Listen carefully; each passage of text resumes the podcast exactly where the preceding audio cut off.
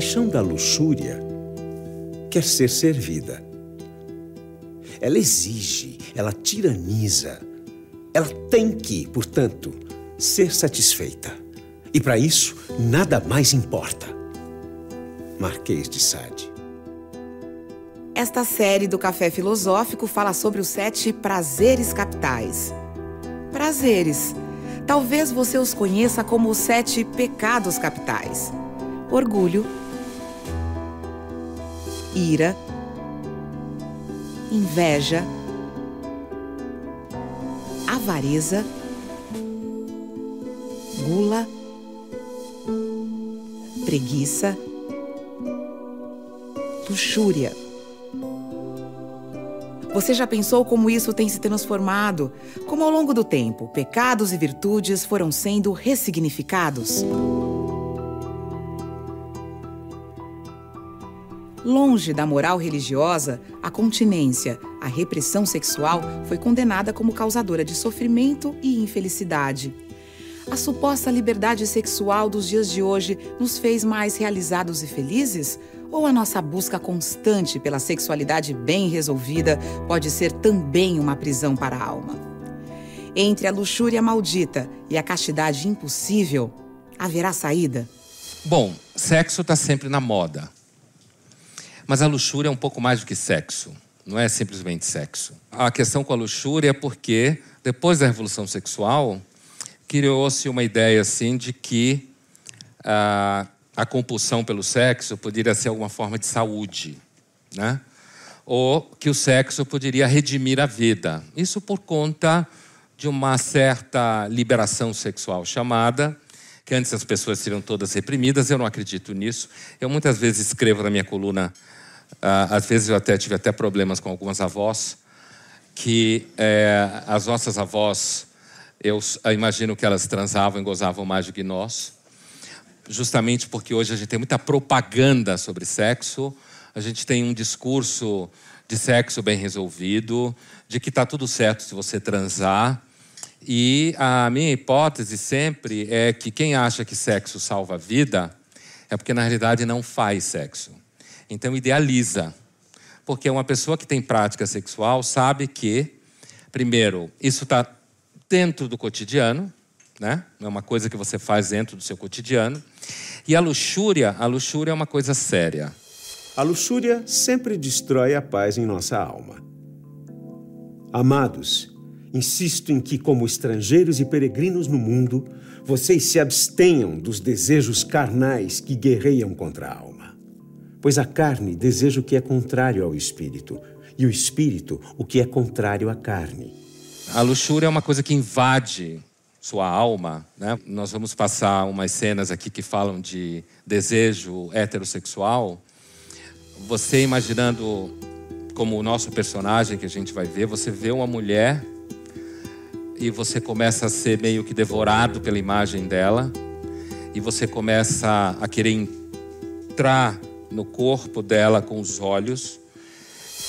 E aí a gente tem a impressão ah, que o objeto que está de alguma forma sofrendo essa pressão é só a mulher, no caso desse, desse desejo masculino pela mulher.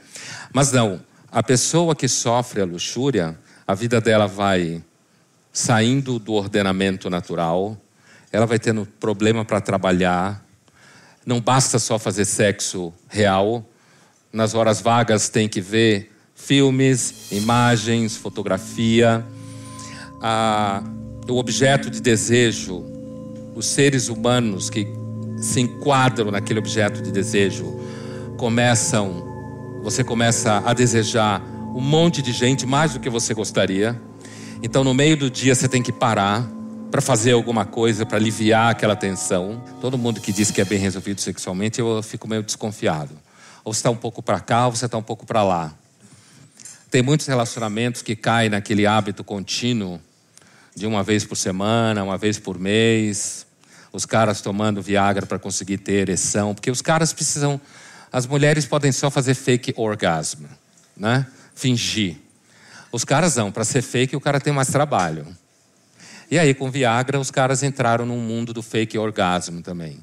Porque eles tomam Viagra, isso é um fenômeno conhecido, para conseguir comparecer, como se fala. Por outro lado, às vezes, e aí é o nosso tema muito mais hoje, a gente acaba desenvolvendo uma certa obsessão. E é esse sentimento de falta de limite, né, que está muito dentro da noção de, de pecado. Pecado é uma espécie de disfunção da natureza humana. É, a natureza teria uma função, tipo normal, naquele limite, até um certo limite, e o pecado significa que você ultrapassa esse limite. E você começa a se perder nele.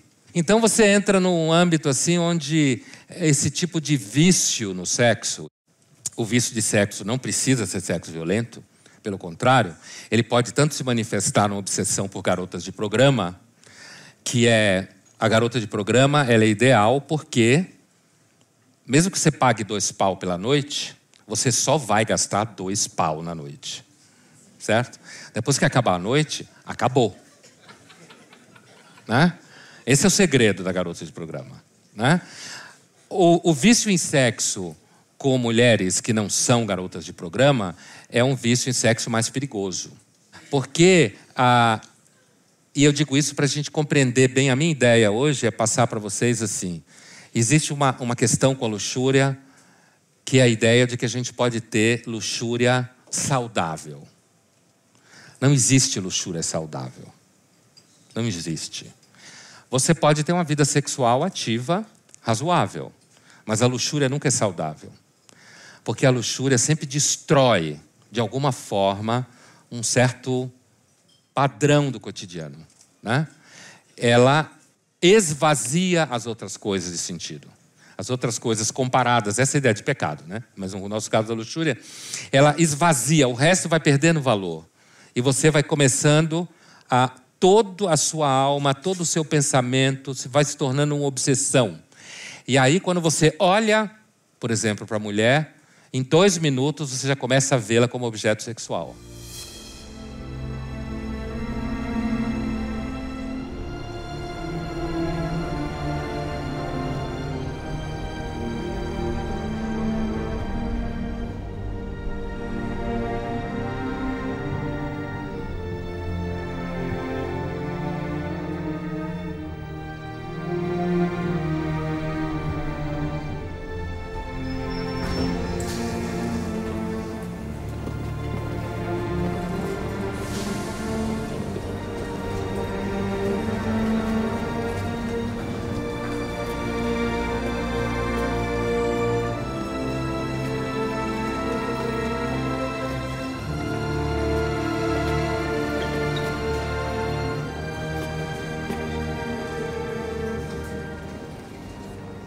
A gente tem toda uma, uma certa aura assim de que é legal brincar com sexo, é legal brincar com sedução, e às vezes é legal mesmo. De repente ela está no metrô, uma vida chata, ela vê um cara bonitão, o cara começa a olhar para ela, ela ganha o dia.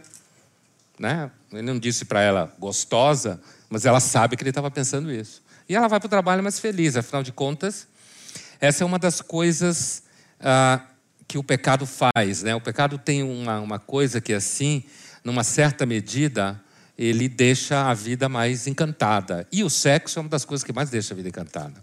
Só que como ela topou com um sujeito que seguramente sofre de luxúria, ainda que esse nome não seja usado no filme, o nome do filme é Vergonha, né? Shame.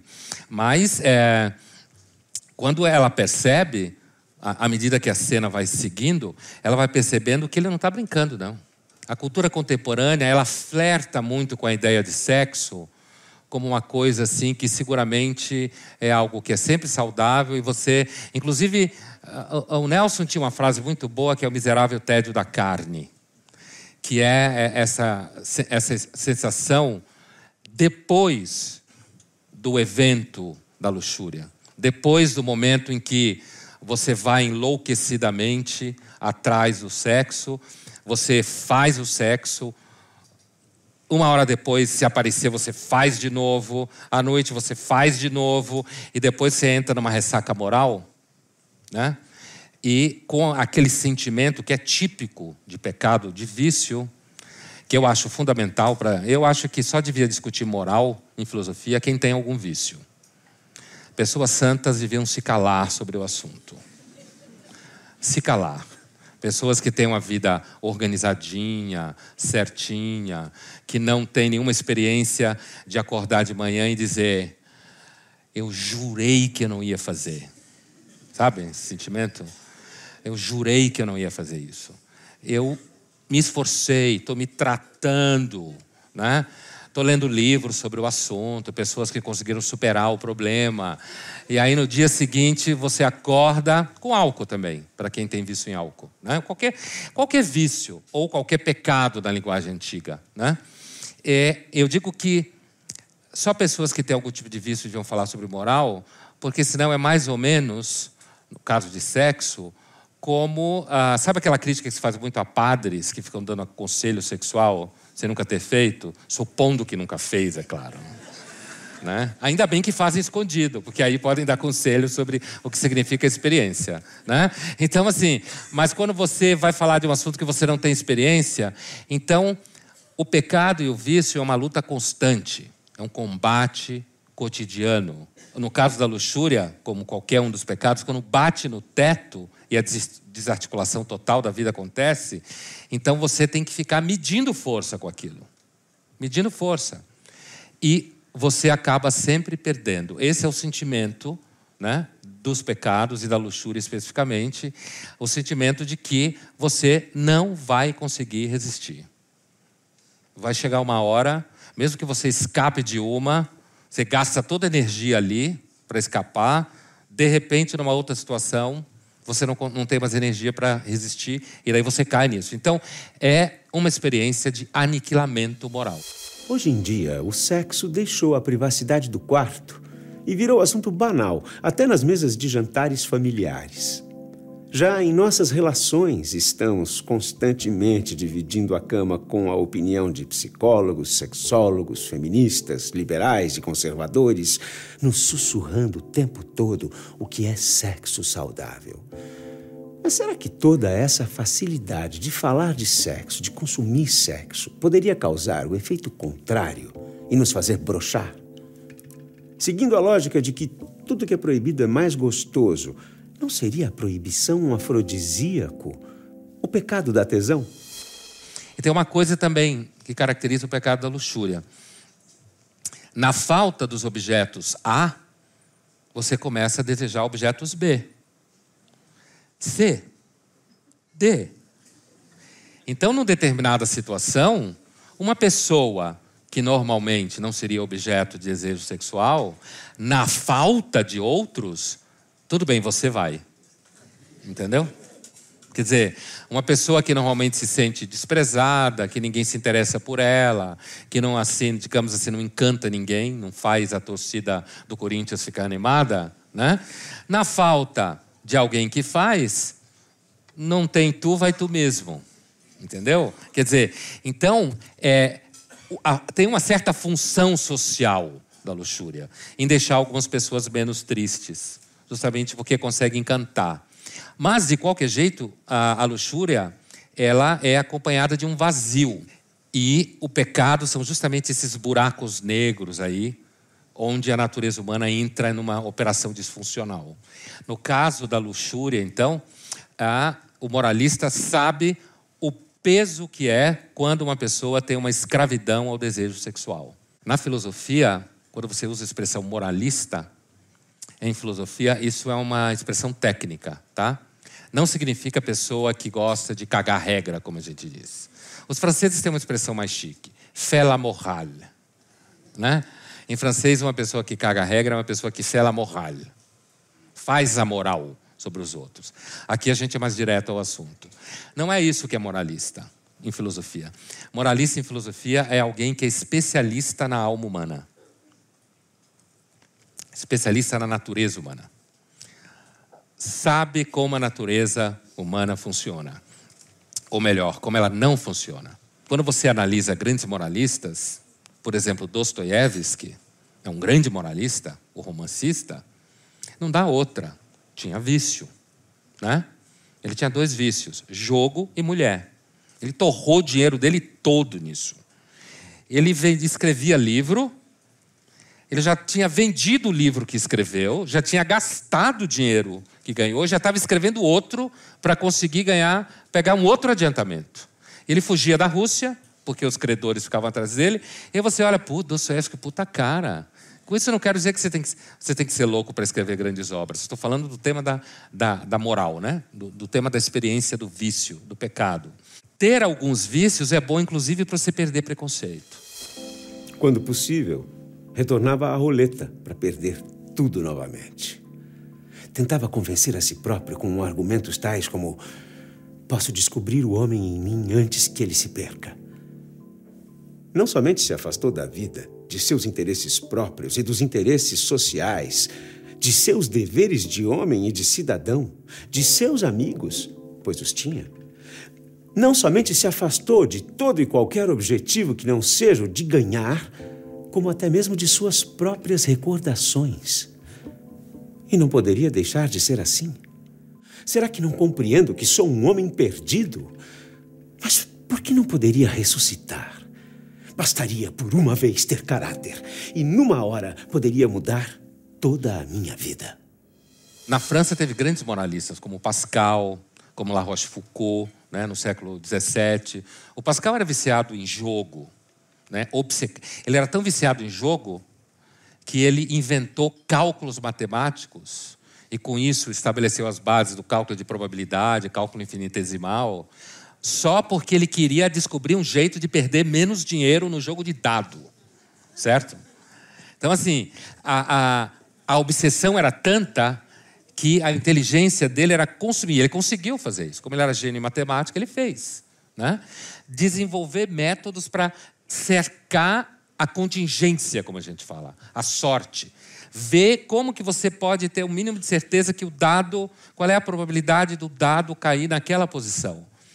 Então, quando eu dizia que o, a, a, a, filosofia moral, a reflexão sobre pecados é necessário, é importante que você. A experiência dos vícios. Primeiro, ela constrói uma humildade.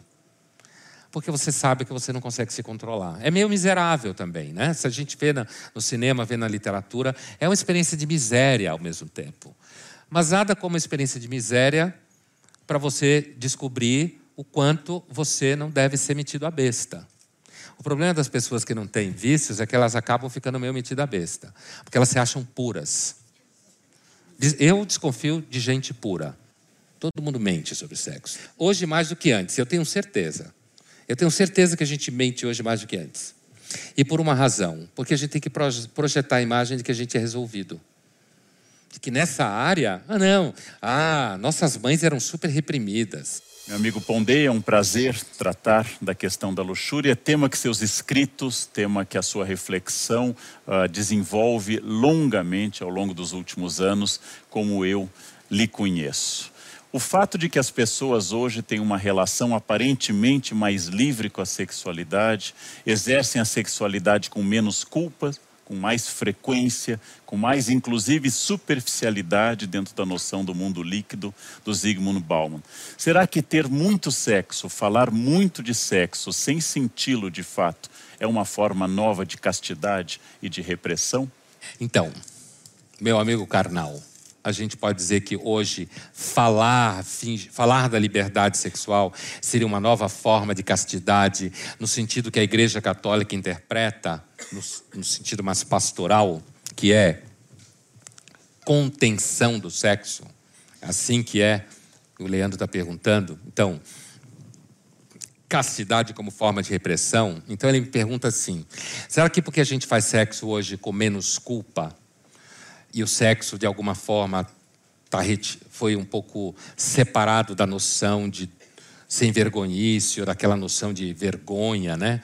A ideia, tipo, a figura da mulher como alguém que é capaz de falar da sua sexualidade de modo mais livre e dizer que está afim de transar. É, é, primeiro, eu, eu duvido eu acho que a gente transa hoje menos do que se transava há mil anos atrás. É tudo hipótese, hein? porque não tem pesquisa, né? Ninguém vai conseguir provar isso. É por isso que ele me pergunta isso. Porque ele sabe que a minha resposta é sim. Por isso que ele me perguntou isso. Né? Ele sabe que a minha resposta é toda essa discussão, essas ciências sexuais que tem por aí, né? Toda essa tentativa de normalizar o sexo, dizendo que então, se você se aceita e se você pratica, é claro que se a gente retira um pouco, ah, algumas pessoas podem sofrer muito com essa relação, essas taras sexuais, mas o pecado da tesão, aí que está. Não pode, está errado, não pode ser com ela, não devia estar tá acontecendo isso. Todo mundo sabe disso.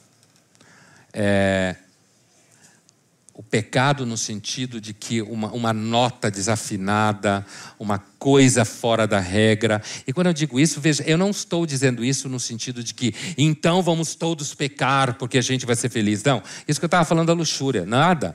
A, a experiência da luxúria, como de todo vício, é uma experiência de vício detona você, a sua vida, você vai fazendo uma ginástica para manter a sua vida de pé. Então não é isso de, uou, vai ser legal. Não. Mas o que o Leandro fala, me pergunta, então, essa coisa de todo mundo falar de sexo, ter sexólogas que ensinam a você a, a lidar melhor com seus conteúdos, e de que todo mundo conversa e sexo aparece em tudo quanto é lugar. Então, assim, é, o Nelson tem duas imagens que eu acho que são respondem bem à questão do Leandro. A primeira é a seguinte: nos anos 70 existia um guaraná chamado grapete. Lembra? Né? Quem já tinha, já existia nessa, lembra do grapete? E aí tinha um, um, cara que vendia grapete em Copacabana. O Rui Castro, na obra, na, na vida do Nelson, tirou inclusive uma foto do vendedor de grapete em Copacabana, com duas gostosas de biquíni passando aqui do lado dele, né? E o Nelson dizia assim: os jovens hoje, lá, jovens meninos, tá? É falando de meninos, homens, estão todos virando crioulo da grapete.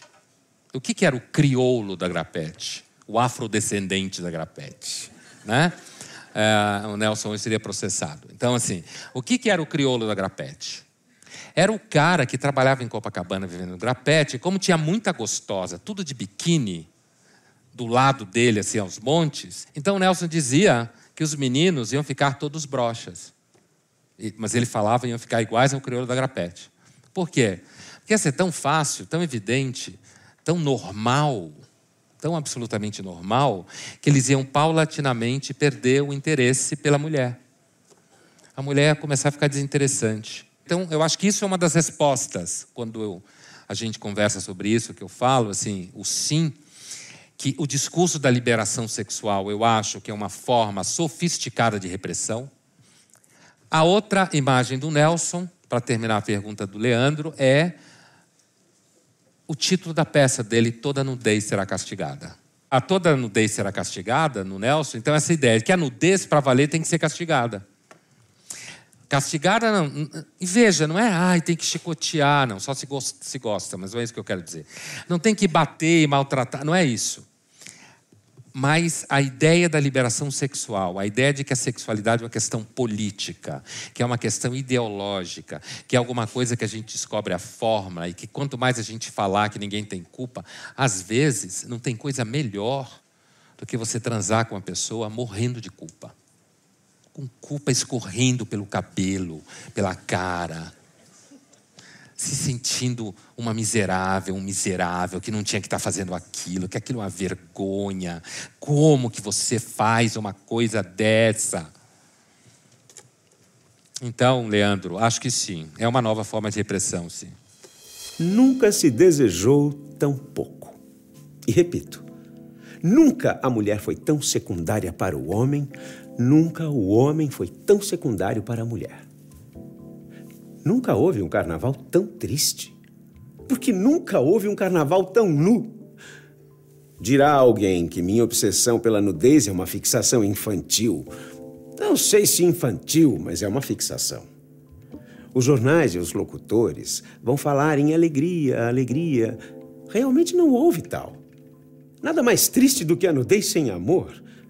Mas o nu é sempre belo, dirão alguns. Nem isso, é feio. E repito, sem amor é feíssimo. Sendo a luxúria uma maldição, porque nos escraviza na busca pelo prazer que nunca é pleno, seria então o amor o remédio para o vazio da nossa alma?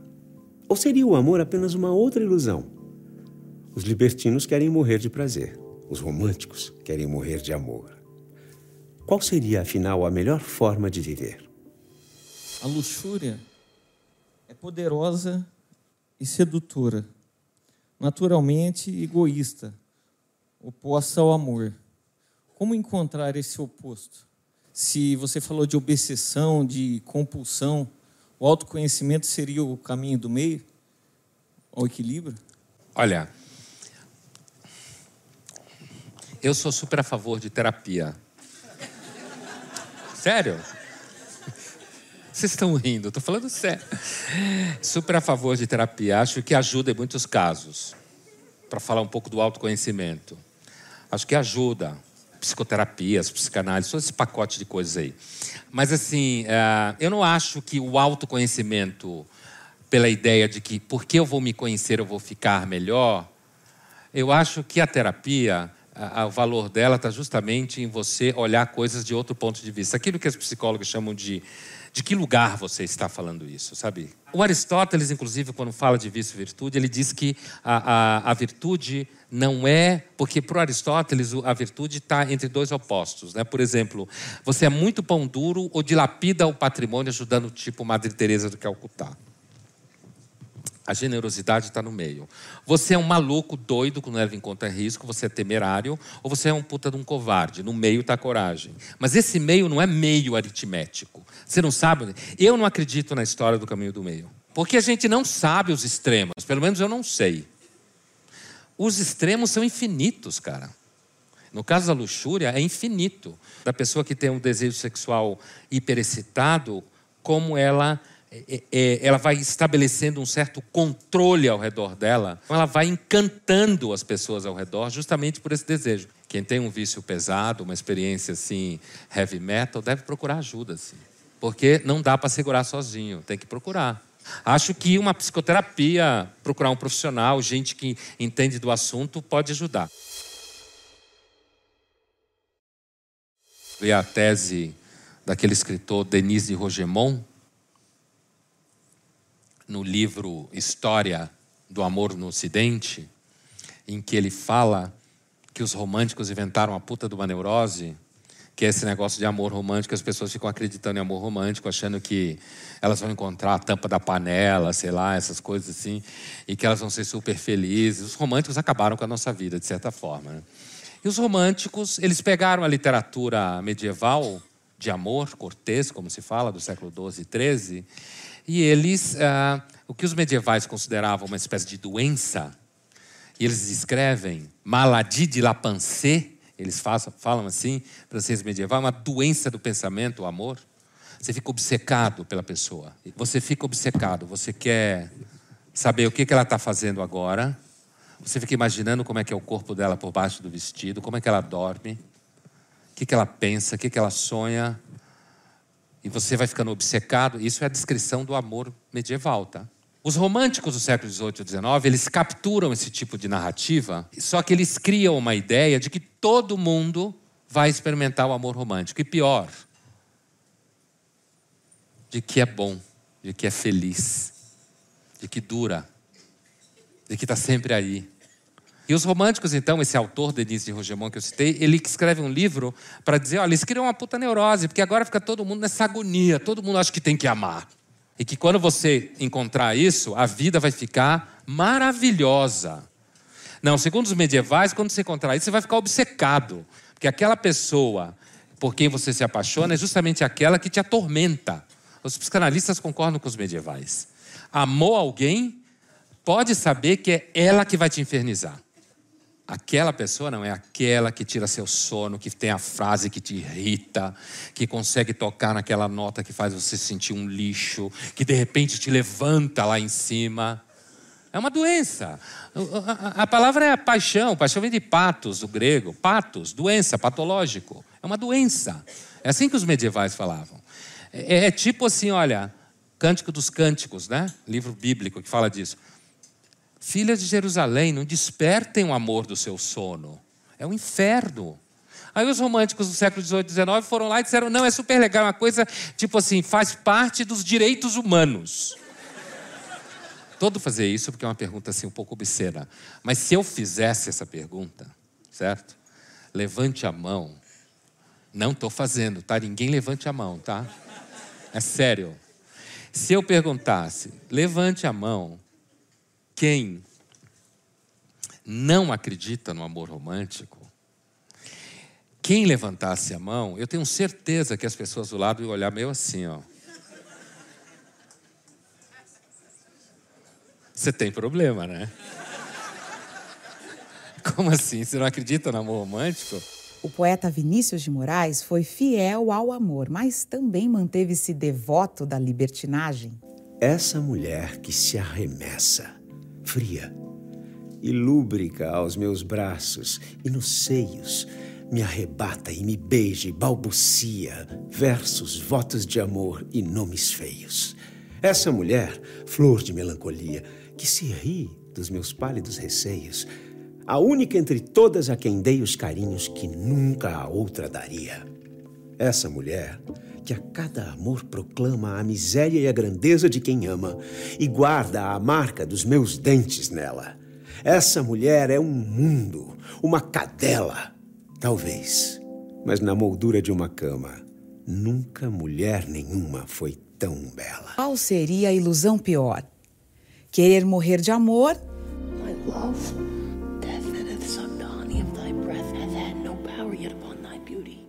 Ou tentar viver pelo prazer? My darling Eugenie, dainty morsel, get on your back. Let's try it dorsal. Mas não seria a castidade a maior impossibilidade de todas? Não seria o desejo pela castidade a maior de todas as perversões? A castidade, que não é a mesma coisa que virgindade, né? na tradição teológica, você não precisa ser virgem para ser casto. Na realidade, a castidade descreve um tipo de relação com algo em que a relação não caiu em pecado. Essa é a ideia da castidade. Então, ser casto numa vida marital ou numa vida sexual é você não ah, transformar a vida sexual em mero objeto físico. Entende? Quer dizer, é você fazer sexo com amor. Como se fala aí na boca do povo? A gente não fala isso? Sexo com amor? Às vezes, sexo é muito bom sem nenhum amor. Né? A ideia de que sexo só é bom com amor é uma ilusão. Às vezes o sexo pode, pode ser muito bom no banheiro de uma estação de metrô, de repente. E você pode se sentir uma vadia depois, achando né, que absurdo a que ponto você chegou disso. Ou você pode sentir um cara completamente devasso. Então, é, essa desarticulação da luxúria está exatamente aí. Quer dizer, o sexo pode se transformar numa coisa absolutamente deliciosa e completamente destrutiva de você como pessoa. Mas ele, inclusive ele, no ato, ser extremamente atraente. Mas quando você começa a pensar na castidade, eu falava de castidade impossível, né?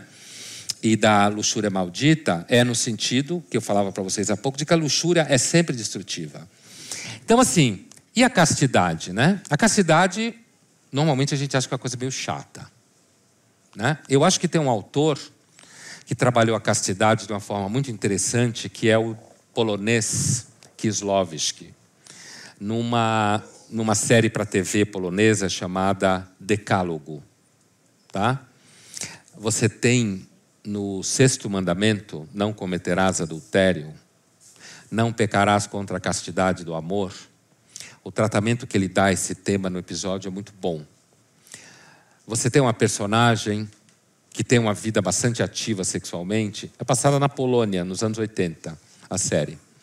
Então a série está lá trabalhando o final do regime marxista, o surgimento, a Polônia se abrindo para o Ocidente, as liberdades ocidentais, um pouco o mundo como é o nosso. E, é, e essa personagem, ela parece que é uma artista plástica, uma mulher linda, gostosa, maravilhosa. E tem um carinha que fica olhando ela, né, pela luneta ela transar. E ele tem o maior tesão nela, ele é apaixonado por ela, um cara mais novo que ela, trabalha no correio. E ele inventa situações para manda aviso falso para casa dela para ela ir até o correio para poder vê-la, né? Ela é uma personagem apresentada como uma personagem que é amante. Né? O filme, o episódio todo te mostra que ela é aquele tipo, é, é a mulher linda, maravilhosa, que já não é muito jovem, que passou do ponto de sonhar possivelmente com um casamento, né? e, é, e que, portanto, é visitada por homens casados, tipo das 8 às 10, na hora que ele devia estar na reunião. Né? Então, é. E você vê ao longo do episódio que ela é uma infeliz. E aí ela, ele confessa para ela que ele tava, que ele é voyeur, alguma coisa que ele amava ela, e ele, eles têm uma conversa numa hora que ele vai entregar o leite, e que ela pergunta para ele assim: O que, que você quer de mim? I czego? Czego chcesz? Nie wiem. Chcesz mnie pocałować? Nie. Może chcesz iść ze mną do... Może chcesz się ze mną kochać? Nie. To co chcesz? Nic.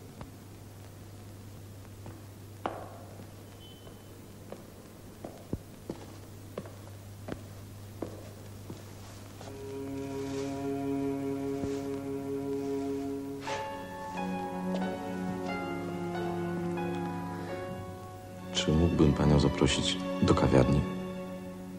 Na lody. Como assim tomar um sorvete? É tipo passear de mão dada no shopping, uma coisa meio assim, né? Romântico, amor, né? Então, é, cara não sabia nada, era um zero, assim, virgem total, né? E ela vai ensinando para ele. E aí ele vira, ela vira para ele e diz assim: Olha, não existe amor. Amor não existe. Está enganado. Amor é uma ilusão. Ela não sabe o que significa você desejar estar com a pessoa, não porque você quer fazer algo com ela de forma imediata. Do tipo, ah, vamos transar? Não. Você é como se você tivesse vontade, antes de tudo, de estar na presença daquela pessoa. Você quer estar do lado dela, mesmo que esteja calado. Você quer fazer coisas junto. Você quer aquilo que se chama no cotidiano dividir a vida, né? E junto com isso, o sexo, o gozo, o orgasmo e tudo que vai junto. Mas não é isso que, digamos, preside a relação. O rapaz, ele está apaixonado por ela, e isso aparece no episódio, por quê? Porque ele não sabe o que ele quer fazer com ela. E ela pega ele, leva para casa dela, põe a mão dele nas pernas dela, e à medida que ele vai, vai, vai avançando, ele goza. Né? Absolutamente virgem, né? acontece isso. Né? E ela pergunta: acabou? Gostou? É isso que é o amor. Fica claro o ressentimento dela, o rancor que ela tem, de como se ela quisesse humilhar o rapaz e dizer para ela: você é um idiota, como que você acredita em amor? E obra de televisão audiovisual é a melhor obra que eu conheço sobre moral, na totalidade dela. Dos, os, a forma como o autor vai trabalhando cada um dos mandamentos. Esse é o mandamento: não cometerás adultério. Você pergunta, mas como assim? Cadê o adultério? Tudo bem, ela é amante de caras casados, mas até aí não é ela. Né? Se ela fosse casada, ela estaria claramente no adultério. Mas o, o adultério aí, o Kislovski, ele interpreta o adultério de uma forma que é possível interpretar, não só no sentido de eu ser casado e sair com outra mulher, mas no sentido de eu pecar contra a castidade do amor. O que que é pecar contra a castidade do amor? Ela não sabe o que é o amor. Ela peca contra a castidade do amor. Porque, como ela é infeliz, como ela investiu na ideia de que ela poderia ter uma vida sem vínculos, ela viveu toda uma vida em que ela não levava, ela acreditou que não precisava fazer vínculo. E nós temos, há algumas décadas, todo um discurso sobre não fazer vínculos. Inclusive, um discurso dizendo que fazer vínculos é coisa de gente reprimida. Se os românticos criaram essa doença, está criada. Nós sofremos quando não temos experiência amorosa de vínculo. A gente sofre. O sentimento de solidão, de desvalorização. O fato é que nós sofremos quando não temos vínculos. Mesmo que não vale a pena, no sentido de que dá errado em algum momento. Isso que eu quero dizer. E de que em algum momento, no final, não acontece do jeito que você queria que acontecesse. Então, essa é, é, a castidade, talvez ela seja impossível. Primeiro, porque a gente sempre, em algum momento, não existe ninguém perfeito, mas talvez hoje, no contemporâneo, ela seja impossível, porque muitas vezes a gente acha que ela é idiota, que é coisa de gente boba. Essa personagem aqui, Magda, né? Talvez ela tenha se ferrado e o menino não queira mais saber dela. Mas para algumas pessoas, ele a salvou. Mesmo que ele não tenha ficado com ela, ele, ele mostrou para ela que é possível um outro tipo de relacionamento. Esse é o relacionamento casto entendido pelo diretor um outro tipo de relacionamento, onde é um relacionamento que dá a oportunidade a você de não ser um objeto da sua própria vida. Porque ela é um objeto da vida dela mesmo. Ela não é sujeito. Ninguém é sujeito plenamente. Ninguém está falando de perfeição. Mas ela é um objeto, não é só objeto dos caras. Ela é um objeto dela mesma.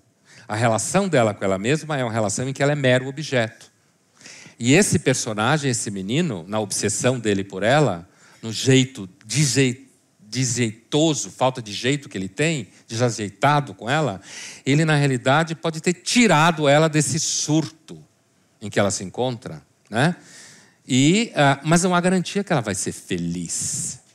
Aí que está. É, toda tentativa de garantia de felicidade é sempre uma tentativa de desumanização. A experiência de intimidade é uma experiência meio suja. Né? Só que essa sujeira não é só sujeira no sentido de fluidos sexuais. É uma sujeira também, pode ser uma sujeira é, em que você é tão rancoroso, tão ressentido como a nossa Magda, que ela não é capaz de enxergar que existem pessoas que são capazes de estabelecer outro padrão de relacionamento. Existem pessoas que são capazes. E normalmente as que não são morrem de raiva das que são e tem inveja. E diz que não é possível, que ninguém consegue, que ninguém jamais conseguiu, que sempre vai dar errado. É mentira. Algumas pessoas conseguem. Isso não significa que você é feliz o tempo inteiro.